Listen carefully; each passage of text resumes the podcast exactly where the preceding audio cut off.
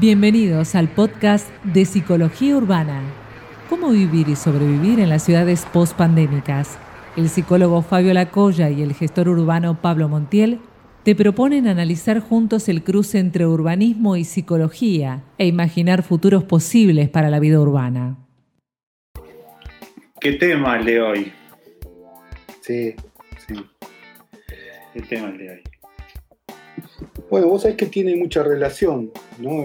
La- las ciudades con, con- con- con la soledad. Esta semana estuve escuchando mucho que hay, como que está de moda la inversión de los conceptos, ¿viste?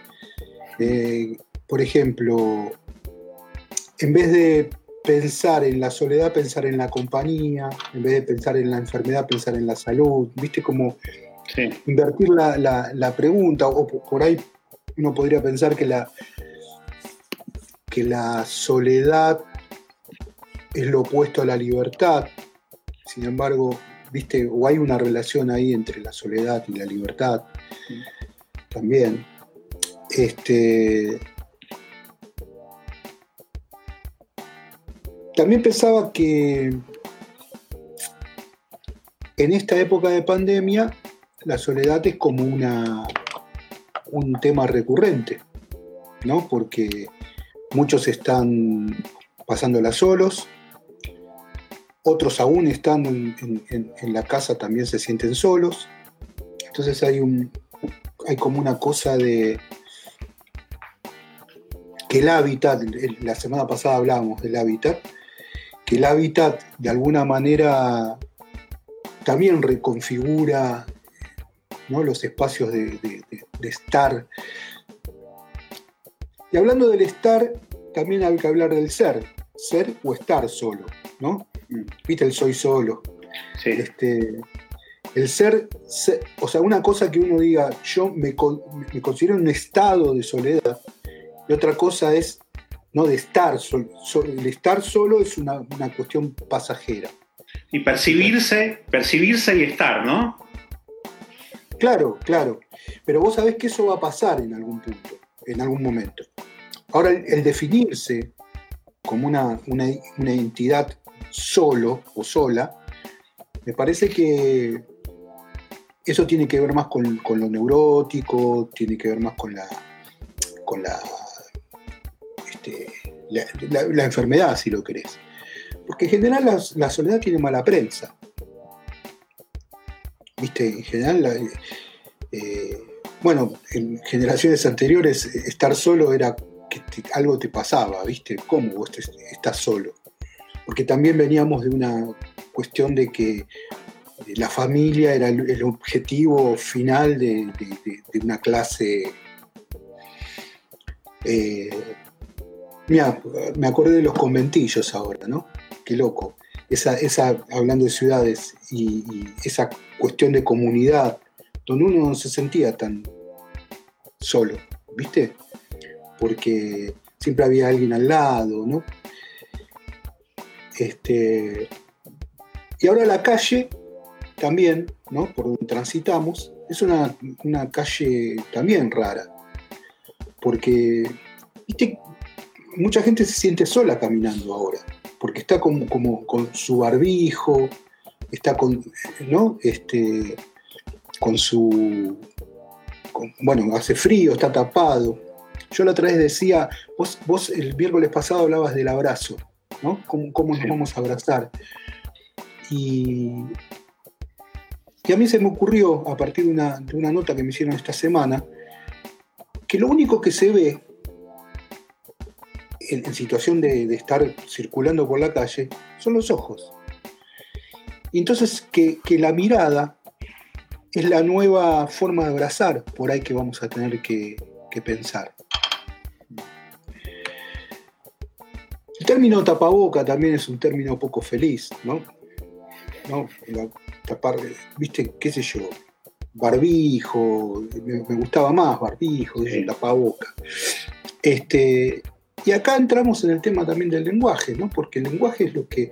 Yo te digo, hola Pablo, ¿qué te estoy diciendo ahí? Que vos sos Pablo, vos sos alguien. Claro. Eh, ¿No? El, lenguaje eh, define la interacción. ¿Por qué? Porque el otro es el que a mí me va a definir. ¿Viste? Me va a decir, vos sos esto, vos sos lo otro, o me va a llamar, o me va a, retar, o me va a gritar, o me va a amar. O... Entonces el otro te define, pero ¿qué pasa con la situación de aislamiento ¿no? y de encierro? Donde en las ciudades están desiertas y que además la noticia que nos vienen dando es que esto siempre estamos en lo peor, ¿viste? Esta es la semana, la peor semana, cinco semanas que es la peor semana. Pero que no hay noticias alentadoras. ¿Viste? Entonces, eh, la gente aún viviendo en su casa, con una pareja, con sus hijos, o no digo de la gente que vive sola, ¿no? La gente que vive mm. también está de alguna manera sola, ¿no? ¿Sabes que estaba pensando? Eh, pensaba, escuchaba en un programa de radio también una psicóloga que, que justo hizo link en una frase de Roland Barthes, del filósofo. Estar con quien se ama y pensar en otra cosa. ¿No? somos dos soledades, dos soledades juntas, pero tomando conciencia, digo, por esa cuestión de una cosa es lo solitario y otra cosa es la soledad. Digo, una cosa es cómo nos percibimos, una cosa es cómo estamos y otra cosa es la mirada del otro, que también entra en juego eh, en tantos seres sociales, ¿no? Y, más eh, viviendo en comunidad, en una comunidad, digo, una, una ciudad en realidad es una suma de comunidades y una suma de soledades. Claro, claro. Por eso es tan importante la comunicación porque vos fíjate que cuando se corta la, comunicación aparece la, soledad y a veces la locura, inclusive. ¿No? Esto es algo que trabaja mucho Moffat. ¿no? Que cuando se corta la comunicación, nos quedamos encerrados en nuestras propias imágenes internas. ¿Viste? Eh, él dice que, uno se resbala para adentro. ¿Entendés? Muy bueno. Este, es decir, mientras el psicópata, él dice, ¿no? mientras el psicópata se resbala para afuera, entonces no hay un yo, no hay nadie adentro de él. Entonces puede descuartizar a una persona porque no se identifica con esa persona porque no hay nadie adentro. En el esquizofrénico se cayó para adentro de sí ¿Viste? Este, esos son casos más patológicos ¿no? de la enfermedad. Pero la imagen de resbalarse para adentro me, me encantó. Es muy buena, es muy buena, Fabio. Es muy buena. A ver, vinculando, digo, el tema de las soledades con las ciudades. Eh, el año pasado escribí una nota para Brando sobre este tema. Eh, era un escenario, la soledad en la ciudad, las soledades en la ciudad pre-pandemia y con la pandemia es otra. Pero digamos, hay cuestiones que son comunes entre ese escenario y este escenario. En, la nota yo escribía un dato muy interesante. Entre los censos de 1980 y 2010 en la ciudad de Buenos Aires, eh, en 30 años se duplicaron las viviendas unipersonales. Pasamos de un 15,9% de viviendas unipersonales en la ciudad de Buenos Aires, una ciudad de 3 millones y medio de habitantes más o menos para los amigos del exterior que se están sumando, pasamos a un 30,7. Pero también fueron cambiando los códigos de planeamiento urbano y pasamos de viviendas unipersonales de un determinado metraje, pasamos a 27 metros cuadrados, después a 18 metros cuadrados, se van volviendo más pequeñas. ¿Cuál es el condicionamiento de ese hábitat que pareciera que se te viene encima en cuanto a, digo, esa relación entre ese hábitat y entre ese patinar hacia adentro. Bueno, los 18 metros cuadrados. este, hablaba con un amigo arquitecto este, que me está coachando también en, esta, en estas charlas y me tira info. Esto de que vos antes lo mínimo, el mínimo metraje que, te este, autorizaban, creo que eran veintipico de metros cuadrados, o no sé, 30, 27, y bajó a 18. Imagínate que vos tenés que vivir en 18 metros cuadrados, es decir, todo se va reduciendo, ¿viste? todo se va como eh, achicando. Las relaciones sociales también, porque vos pensás que a través de las redes sociales en este momento, pensá cómo sería ¿no? el atravesamiento de la cuarentena sin las redes sociales. ¿no? Eh, hay una cosa como, como... De hecho, hay gente que cuando se le corta la luz o se queda sin batería o se queda sin datos o qué sé yo, entra como una especie de pánico, ¿viste? Sí. Eh, pero porque creo que tiene que ver con que cada vez más nos acostumbramos a los espacios más reducidos, cuando debería ser al revés. ¿Viste cuando vemos eh, que los chinos duermen en una, en una cajita? Las las, casitas jaulas, son jaulitas. Claro. Sí, también tienen la contextura para hacerlo, no me imagino entrando en esa, en esa jaula, digamos. Pero vos, fíjate cómo, de alguna manera, eh, pareciera que hay algo ahí que nos está esperando, ¿viste? Incluso Fabio, digo, ahí, digo, vos empezaste hablando de los conventillos, de que había determinadas problemáticas que no, que no estaban y vivíamos 140 en una habitación de esas 4x4. Eh, la influencia del mercado en la ciudad en cuanto, digo, la influencia en la percepción que tenemos de la soledad. Digo, ¿cuánto hay de capitalismo que nos obliga a, en principio, densificar con todo lo bueno y todo lo malo que tiene la densificación? Digo, porque tenés acceso a un montón de servicios, a un montón de productos, eh, a espacios de sociabilización, pero también todo se va achicando, se va comprimiendo y va generando nuevas problemáticas. ¿Viste? A su vez, la soledad, digo, nos lleva también a un boom, a un boom de, de las aplicaciones, digo, que puedas resolver en el teléfono no solo la relación social, sino también no salir de tu casa, digo, que te traigan la comida a tu casa, el libro, más allá de, la pandemia, más allá de este momento pasajero, era una tendencia que ya se venía viendo, que a su vez tiene influencia en el trabajo informal, el trabajo no reglamentado, la explotación, etc. Pero volvemos al tema soledades.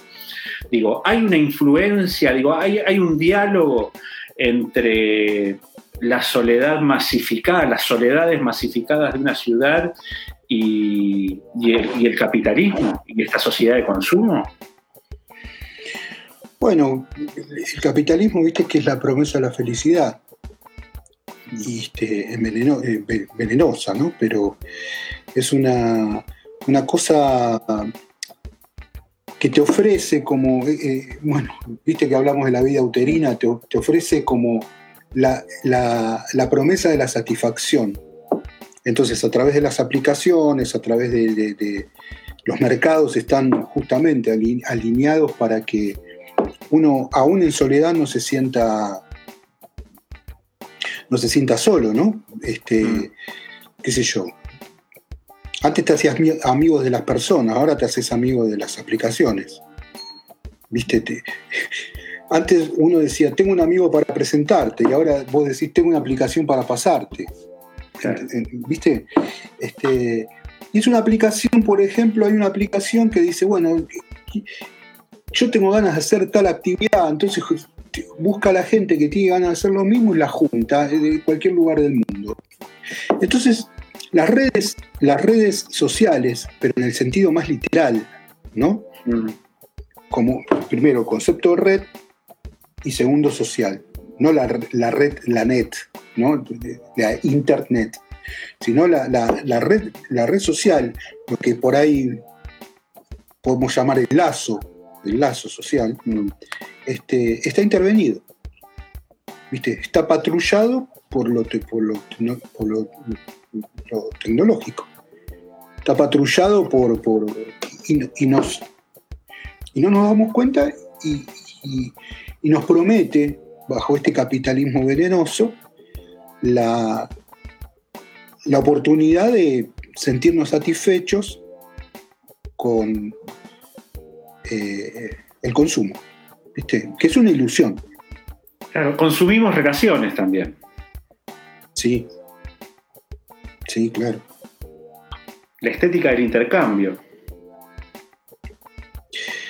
También me parece que las soledades en estos tiempos eh, tiene que ver con, mira, siempre lo que salvó a la gente de estar sola es el futuro.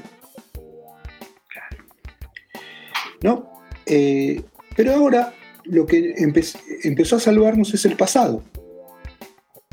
Porque en, tiempos de, captura, ¿no? porque bueno, algunos le dicen cuarentena, otros le dicen este, confinamiento, otros le dicen captura, estar capturado, eh, y hay un montón de otros sinónimos. ¿no? Nos aferramos al pasado como si fuera el futuro. Mm. Pero claro, a los 100 días, cuando ya hablaste con todos los personajes de tu pasado, ya viste todas las fotos, ya este, te pusiste al día con un montón de cosas, empieza a aparecer con que no hay un futuro, o por lo menos un futuro más o menos visible. Entonces, lo que está sucediendo en la gente es lo que se llama la ciclotimia. ¿Viste? Eh, a, la gente le está pasando que por, por ahí se levanta un día y está contenta, está dentro de todo. Otro día, por ejemplo, está angustiada. ¿Viste? Entonces, lo que me parece que tenemos que estar aprendiendo ahora es cómo alojar las emociones. ¿Viste? Buscarle. La otra vez hablábamos que el virus no tiene la culpa, porque en definitiva el virus lo que hace es buscar un hábitat para poder sobrevivir. Entonces digo, también hay que buscarle un hábitat a nuestras emociones. ¿Qué quiere decir esto? Que lo peor que te puede pasar es que no te pase nada en estos tiempos. Entonces, lo importante en estos tiempos es que si un día estás no sé, de bajón, le des lugar a eso. Lo dejes circular. Si no tenés ganas de tal cosa, y si un día estás eufórico, es, lo, es como, a ver, eh, el maníaco depresivo, por ejemplo, no quiero psicopatologizar, pero tiene esa cosa de euforia y, de, y que de pronto se apaga, ¿viste? Entonces, en el futuro, en la calle, está la euforia y en el pasado está la depresión. Y estamos en un momento así medio ciclotímico, ¿viste? Estamos en un momento, a todos nos está pasando, ¿viste? Que hay momentos, este... Ahora vos fíjate esto, ¿no? Eh, hoy hablaba con un paciente que en época de, de restricción, lo que nos va a salvar son los permisos. en épocas de restricción, lo que nos va a salvar son los permisos. ¿Qué quiere decir esto? Darte permiso para no hacer nada, darte permiso para cambiar todos los muebles del lugar, darte permiso para este, comer una torta sin culpa, no sé, darte permiso para hacer actividad física. Esto, ¿no? En épocas de restricción, lo que nos va a salvar son los permisos. Y los permisos no son permisos que van a venir de afuera, porque ya la restricción viene de afuera. Hay una restricción sanitaria que está viniendo afuera, que ahora se está transformando en una restricción del miedo, que yo llamo, ¿no? Ahora, Fabio, eh,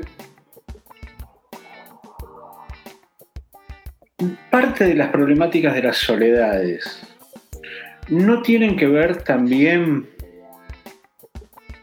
con ese miedo a estar solo con uno mismo? Digo, no hay, digo, de esos miedos que vos hablabas al principio de las soledades. En realidad es que no nos bancamos estar con nosotros mismos Digo, y no nos bancamos de estar con nosotros mismos y además con un otro que no se banca estar con sí mismo. Digo, para volver a la frase de Bartés, de estar con quien se, con quien se ama y pensar en otra cosa. ¿No, ¿No genera una angustia eso de estar encerrados sin bancarnos a nosotros mismos, pero tampoco sin bancar al otro que no se banca a sí mismo y no vive esos procesos? Bueno, eso, eso, yo no sé si tiene que ver con bancarse o no la soledad. Hay gente que, bueno, qué sé yo, se la, se la banca porque tiene esa, ese carácter y otros que necesitan todo el tiempo estar con otro. Bueno. Mm. O sea, es que en el libro, en, mi último libro, en el, del, ensayo amoroso, este, yo trabajo un tema, lo tengo acá macheteado, que es el ensayo amoroso. El, el tema de la vida propia. ¿Viste? De hecho, hice una canción este, que se llama así La vida propia, ¿no? Que es esta cosa de que, aún teniendo una vida en común, mm. uno debe tener una vida propia. Y que no son incompatibles. Ahora, si vos a tu vida propia la llamás soledad, entraste por la puerta equivocada. ¿No? La vida propia es algo que vos tenés más allá del otro. Bueno, tomando la frase de Roland Barthes, ¿no? la, vida propia tiene que ver con, con hacer la tuya desde la ternura, sería, ¿no? No desde la exclusión. Yo hago la mía porque no te aguanto. Mm. No, yo hago la mía porque tengo ganas de estar conmigo. El mío, ¿no? Herminio. Sí. Este, conmigo sinmigo. El mío es lo que justamente te sostiene. Porque cuando se te va el, yo mismo, sería, ¿no? El myself, cuando se te va el yo mismo, ahí es donde te quedas como en la turbulencia. Yo en el libro dice, digo, que la vida propia le permite al vínculo tomar aire. Sin libertad se vive una vida impuesta y acartonada. Es como el barrilete, que vuela justamente porque está atado el hilo le otorga la responsabilidad de resistir al viento y entonces volar. Viste que justamente uno podría pensar que el barrilete necesita el hilo para volar, pues si no, se desaparece. ¿Viste? ¿Hasta dónde, perdón, en una sociedad tan individualista, ¿hasta dónde se empasta o no se empasta con la noción de egoísmo? Bueno, pero el egoísmo yo creo que lo termina definiendo el otro. Un acto egoísta, el egoísta obviamente que no se va a declarar culpable nunca. Viste, en todo caso, es un tiempo que necesito para mí. Lo, explica por ahí así. Entonces, el egoísmo lo define el otro, de alguna manera. Por eso hablé de la, ternura, es un término que Fernando Ulloa usaba mucho, ¿no? este juego entre la crueldad y la ternura, digamos, ¿no? Este, yo puedo ser egoísta, pero teniendo en cuenta al otro. Entonces no es egoísmo, es vida propia. Este, por eso me parece un concepto interesante para, que todos pensemos, ¿no? que, que, ver una, una, qué sé yo, a veces no, no, no hay que no se puede compartir la misma serie, y no está mal eso. Mm. Acá Luli Isabela dice, podría decirse que la vida propia es parte de esos permisos que nos pueden salvar en esta etapa de restricciones. Claro, claro. Eh, y más porque hay un otro que está en permanente presencia. Viste, cuando vos tenés al otro internalizado, a la gente que vos querés, vas a trabajar y ellos siguen estando dentro tuyo, pero no están. Ahora, cuando vos estás en tu casa, no solo que están adentro tuyo, sino que están al lado. ¿No? Entonces, se necesita. Sí. No, es un poco como hablábamos la semana pasada, digo, con el tema del home office y, las nuevas formas de ver lo urbano a partir del home office, pero el home office tiene algo que vos apagás el Zoom y que digo, terminás alterado de laburar y seguís y estás en tu casa, seguís en tu casa. Antes tenías esos 45 minutos, esa hora, esa media hora para bajar. Con las relaciones es lo mismo. Antes tenías que el laburo, que esto, que lo otro, que le daban aire físico, del no estar en el mismo hábitat. Pero bueno, yo, creo que ya nos vamos acostumbrando a eso, ¿viste? De, hecho, vos sabés que mucha gente... Eh, a ver, yo esta semana vengo advirtiendo otra cosa, ¿no? De cómo los medios de alguna manera van contribuyendo a las restricciones. Esta, esta semana se empezó a instalar el tema de la inseguridad en los medios. ¿Eso qué quiere decir? Que que además de la restricción del miedo por, el tema del contagio, también hay, va a empezar a haber una restricción para mucha gente por el tema de la inseguridad. No voy a salir porque me puede llegar a pasar determinada cosa. Eh, por eso, cuando hablamos del futuro,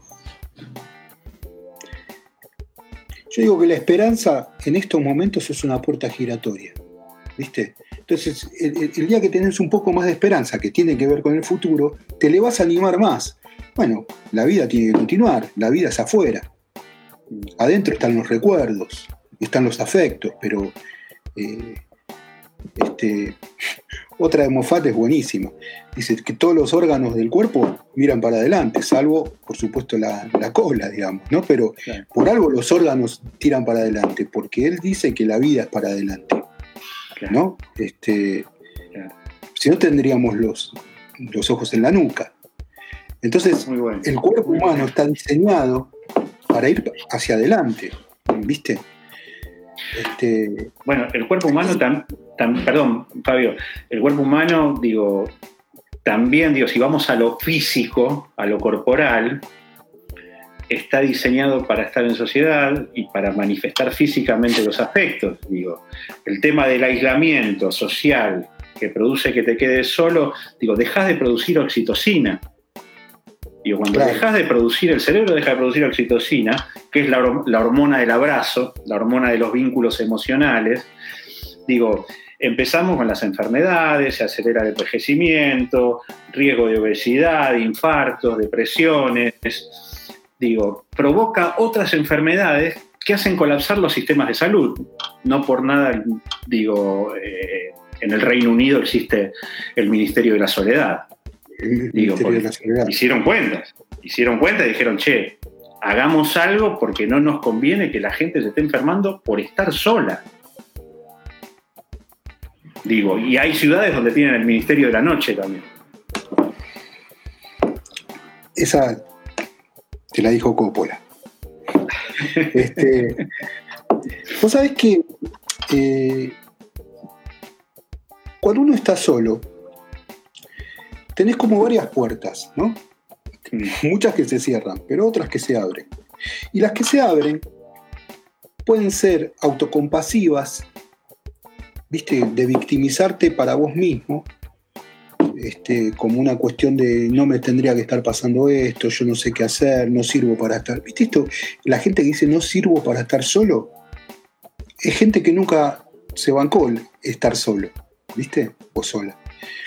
Eh, pero yo creo que en, estos tiempos, cuando por ahí te sentís un poco solo, tenés que estar en tarea. Y una de las tareas sería ¿Qué voy a aprender cuando termine esta cuarentena? ¿Viste? ¿Qué me, va ¿Qué me está enseñando esta cuarentena? Desde algo tan simple como cocinar un plato que te guste y que nunca lo habías podido hacer, o a una habilidad, ¿viste? Porque a mí me parece que la, soledad se la combate con acción no con pensamiento. Porque vos podés estar pensando mucho tiempo y la soledad no se te va. Es decir, a la soledad hay que echarla. No tenés que esperar que se vaya. ¿Viste? Como ese que va a tu casa y se queda hasta las 4 de la mañana. ¿Viste? Este, ¿Y cómo se la echa la soledad? Con tarea, haciendo algo. Por eso digo, lo peor que le puede pasar, dentro de todo y psíquicamente hablando, es haber terminado esta cuarentena sin quedarte con ninguna habilidad. Este, decir, bueno, ¿qué aprendí acá? Bueno, aprendí esto, aprendí lo otro, no sé. Por eso me parece que tenemos mucho por hacer, aún en la inacción, aún en, bueno, un término que, se está usando mucho es la, incerteza. Viste que, se está como de moda la incerteza, como que no hay nada cierto, no hay, no hay nada, nada certero. Me acuerdo de un texto de Cortázar que se llama Me caigo y me levanto. Este, es un texto que habla sobre la alteración, ¿viste? Estar alterado.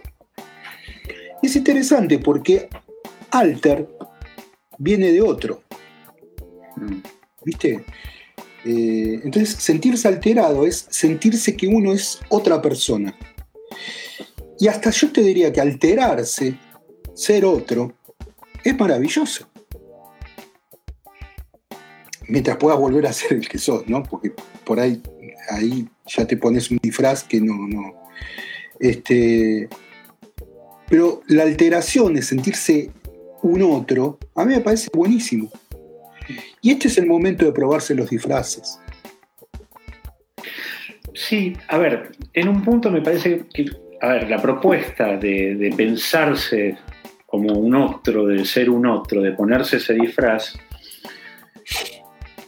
es también contracorriente de un universo, de una sociedad, de unas ciudades, donde la otredad es pecado, donde la otredad es la fuente de todos los miedos, donde no nos animamos a ser otro. Por más que, me parece, estamos todo el tiempo siendo otros. Estamos todo el tiempo fingiendo algo. Y sí, ahora somos extranjeros todos. En el sentido de lo extraño, todos somos. Pero también, bueno, otra palabra que, es la, que, está muy de moda es la etiqueta, el tag, ¿no? Y la etiqueta es lo que el otro te pone a través de la mirada, a través de, un WhatsApp, a través, ¿no? Te ponen una etiqueta. Y, que tiene que ver a veces con la profesión que uno tiene, con la expectativa que uno, con lo que uno genera en el otro, ¿viste? Que también, de algún modo, también uno lo comunica, ¿no? ¿Qué sé yo? Este, el urbanismo dice que eh, lo que comunica a una ciudad son, son, son, las paredes, son los afiches, ¿no? O, los grafitis, o los murales, ¿no? Como que mucho del urbanismo habla a través de las paredes. Esa comunicación que nosotros tenemos es una comunicación que de alguna manera este, nos hace pertenecer, ¿viste? Es como pertenecer a, un grupo social, pertenecer a un gueto, ¿no? a una tribu urbana, eh, y eso es lo que de alguna manera también nos saca un poco de la soledad. ¿Viste? para mí la, soledad es un, un lugar donde tenemos que pasar permanentemente porque es como afilar el hacha, ¿viste? ¿Viste esos, dos leñadores que estaban dándole a un árbol? Este, y uno paraba cada 10 minutos y afilaba el hacha mientras el otro le daba, le daba, le daba.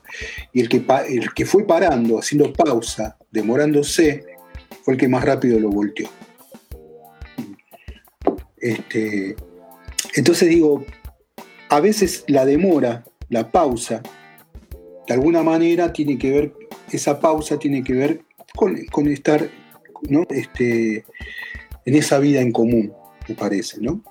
Este, en esa vida propia de la que hablamos, de la que hablamos recién. Acá, hablan de el artista se pone en tarea de creación. Bueno, lo creativo me parece que, es una, una, salida justamente para esa crea, creación, dice, ¿no? Crea acción, ¿no? La creación, crea acción. Y yo decía que a la soledad se la saca patadas, con la acción. La soledad no se va sola. Recién me resonaba el flaco, Spinetta, cuando cantaba el antídoto contra todos los males de este mundo. ¿Podrá ser el espacio público un antídoto posible a futuro? Digo, ya que en esta pausa nos permite pensar en las ciudades y nos permite pensar en nosotros en función de las ciudades y problemáticas que nos afectan como las soledades. ¿Podrá ser el espacio? Bueno, por supuesto. No, pensé que ibas a decir la soledad es un amigo que no está. el que se flaco, ¿no? Estuve así. Este, claro, por supuesto. El espacio público es el espacio, justamente, retomando el comienzo de lo que hablábamos. El otro te define. El otro te dice, hola Pablo, entonces vos decís, ah, mirá, yo soy yo. ¿Entendés? Y el espacio público es el espacio donde se encuentran, donde aprendes a pelearte, donde aprendes a soñar un proyecto, donde se juntan los amigos. El espacio público me parece que es la puesta en escena del futuro. ¿Viste? Entonces, hoy el espacio público se da a través de, las redes sociales, que por supuesto que yo no lo, digo como una, no lo digo como una crítica, todo lo contrario, ¿no? Pero necesitamos del aire, como vos decías la otra vez, del abrazo, por eso hay que estar atento también a lo que yo decía de las miradas, ¿no? Hoy por hoy la mirada va a ser muy importante. Mirarse a los ojos es muy difícil, ¿eh? Este, los gestálticos, las terapias gestálticas trabajan mucho y el psicodrama también con, con sostenerle la mirada al, desconocido. Porque vos en la intimidad puedes mirar fijo a alguien, ¿no? Pero mm. a una persona que conoces más o menos es, es como algo invasivo, ¿viste?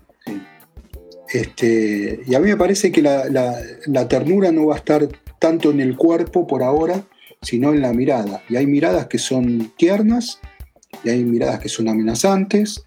¿Viste? Eh, uno dice mucho con, la mirada. Y el espacio público es un lugar donde uno se mira, se ve, interactúa. Eh, Vuelvo dos pasos para atrás. El tema de, ser otro, de ponerse un disfraz. Eh, en estas épocas en las cuales, digo, recién decíamos, digo, nosotros mismos terminamos siendo otros en las redes sociales, digo, tenemos esta luz así, la ropa que así, digo, uno elige la foto que sube, de alguna manera construye un otro eh, mediado por las redes para relacionarse. Y eso me, llevaba a pensar en paralelo o dejar la semillita flotando en el éter de los encuentros que vienen, de las supermanzanas y de la gentrificación. Digo, en algún momento pensar la gentrificación, digo, y ya lo hablaremos en profundo, pero también como una forma que la ciudad misma tiene de ser otro, de ser otra ciudad. Es una imagen que la ciudad quiere mostrar que es, puede ser real o no, pero no deja de ser un impulso que tiene la imagen de mostrarse de determinada forma que genera procesos de getificación y de gentrificación y que son, terminan siendo expulsivos, ¿no? Me parece que hay una, digo, además de, esto que estamos tratando de desentrañar de, temitas de la psicología urbana, hay una psicología de la ciudad. O por lo menos por eso te digo, pero ¿cómo, cómo, se lee la psicología de la ciudad? Entonces se lee con la circulación, con la densificación, se lee con lo, con, lo que habita las, paredes, que son la forma de comunicar que tienen, con la este, cartelización y con los sonidos. Los sonidos este, son fundamentales en escuchar a la ciudad. ¿Viste?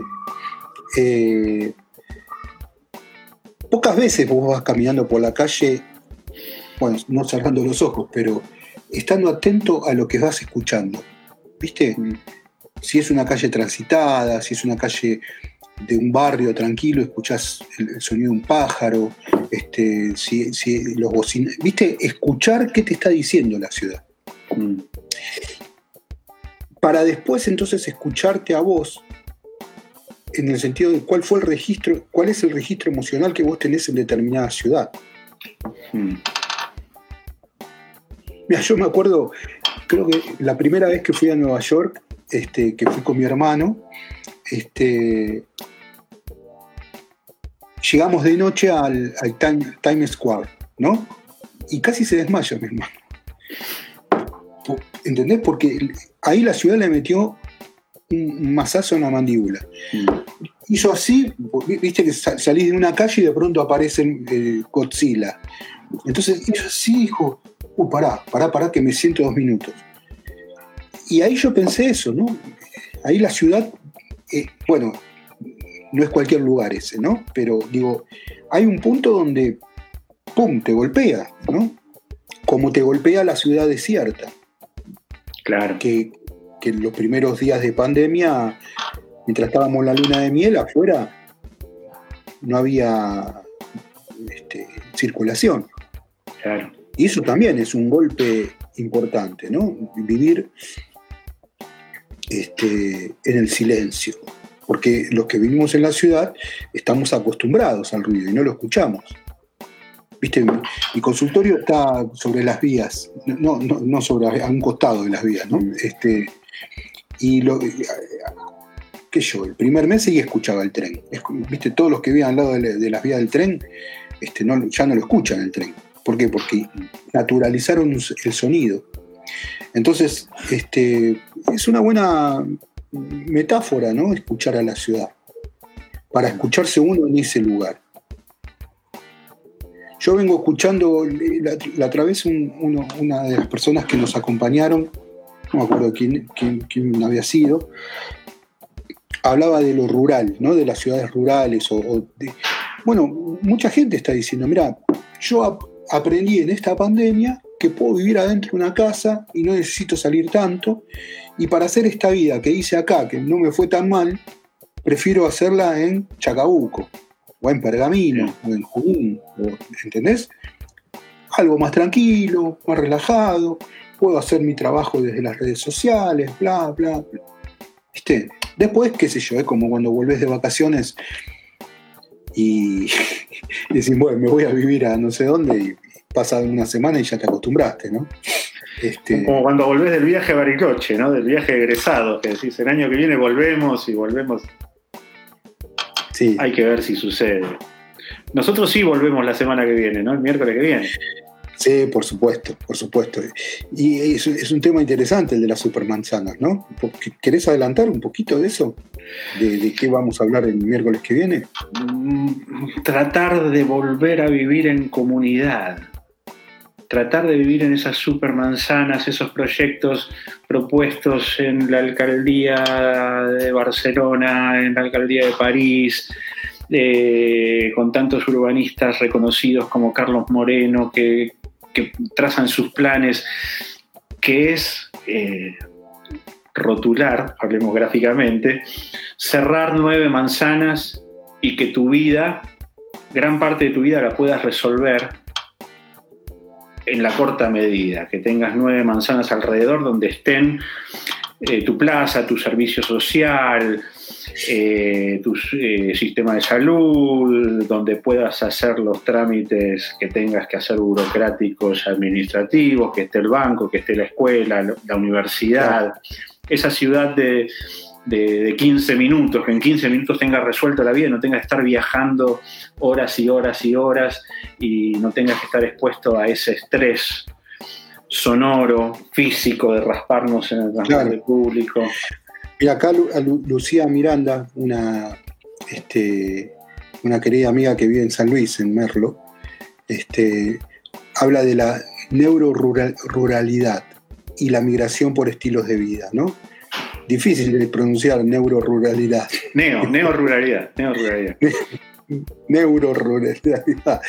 Este, y sí, claro. Porque, ¿sabés qué pasa? Nosotros estamos hablando del espacio, ¿no? Pero en realidad el espacio no puede pensarse sin el tiempo. ¿Viste? ¿Y, qué primero? O fíjate eh, esto de que hablábamos también de invertir la, la pregunta, ¿no? Viste que el frío no existe. Existe el calor. O sea, si el calor se aleja, hace frío, pero el frío, frío, existe el sol. ¿Viste? Este, como, como, como, no sé, ¿qué, existe? ¿El día o la noche? ¿Viste? Uno de los dos no existe. este, claro, si el sol está cerca de día, si está lejos de noche, pero entonces, ¿cuál es la posta? Este, es interesante esa. Eh, pero a mí me parece que, el tema que viene la semana que viene sobre estas ciudades de 15 minutos, las supermanzanas y todo eso, me parece que nos, este, lo que nos va a interrogar es en qué medida estamos preparados como sociedad, este, en este caso en Latinoamérica, este, para, tener ese tipo de proximidad, digamos, ¿no? Porque de, alguna manera de lo que se trata es eso, ¿no? De la proximidad. Pero además de ganar tiempo, ¿no? Este, cuando uno ya empieza a estar más grande, piensa que lo más importante tiene que ver con el tiempo, ¿no? Perder el tiempo, este, a veces, este, saber utilizar bien el tiempo a veces es mucho más importante que saber utilizar el espacio. Porque hay gente que aún teniendo espacios muy, muy, muy grandes, no sabe qué hacer con su tiempo. ¿Viste? Entonces, cada vez que uno piensa en, el espacio, también tiene que pensar en el tiempo. Y bueno, se va acabando el tiempo de hoy. Se termina el tiempo de hoy. Bueno, gracias Fabio, gracias a todos quienes están del otro lado. Eh, nos vemos el miércoles que viene a, las 8 de la noche de Argentina. Hablaremos de supermanzanas, hablaremos de volver a vivir en comunidad. No nos salvamos solos, no nos salvamos solos. No, no, por supuesto que no. Bueno, un beso para todos. Hasta la próxima.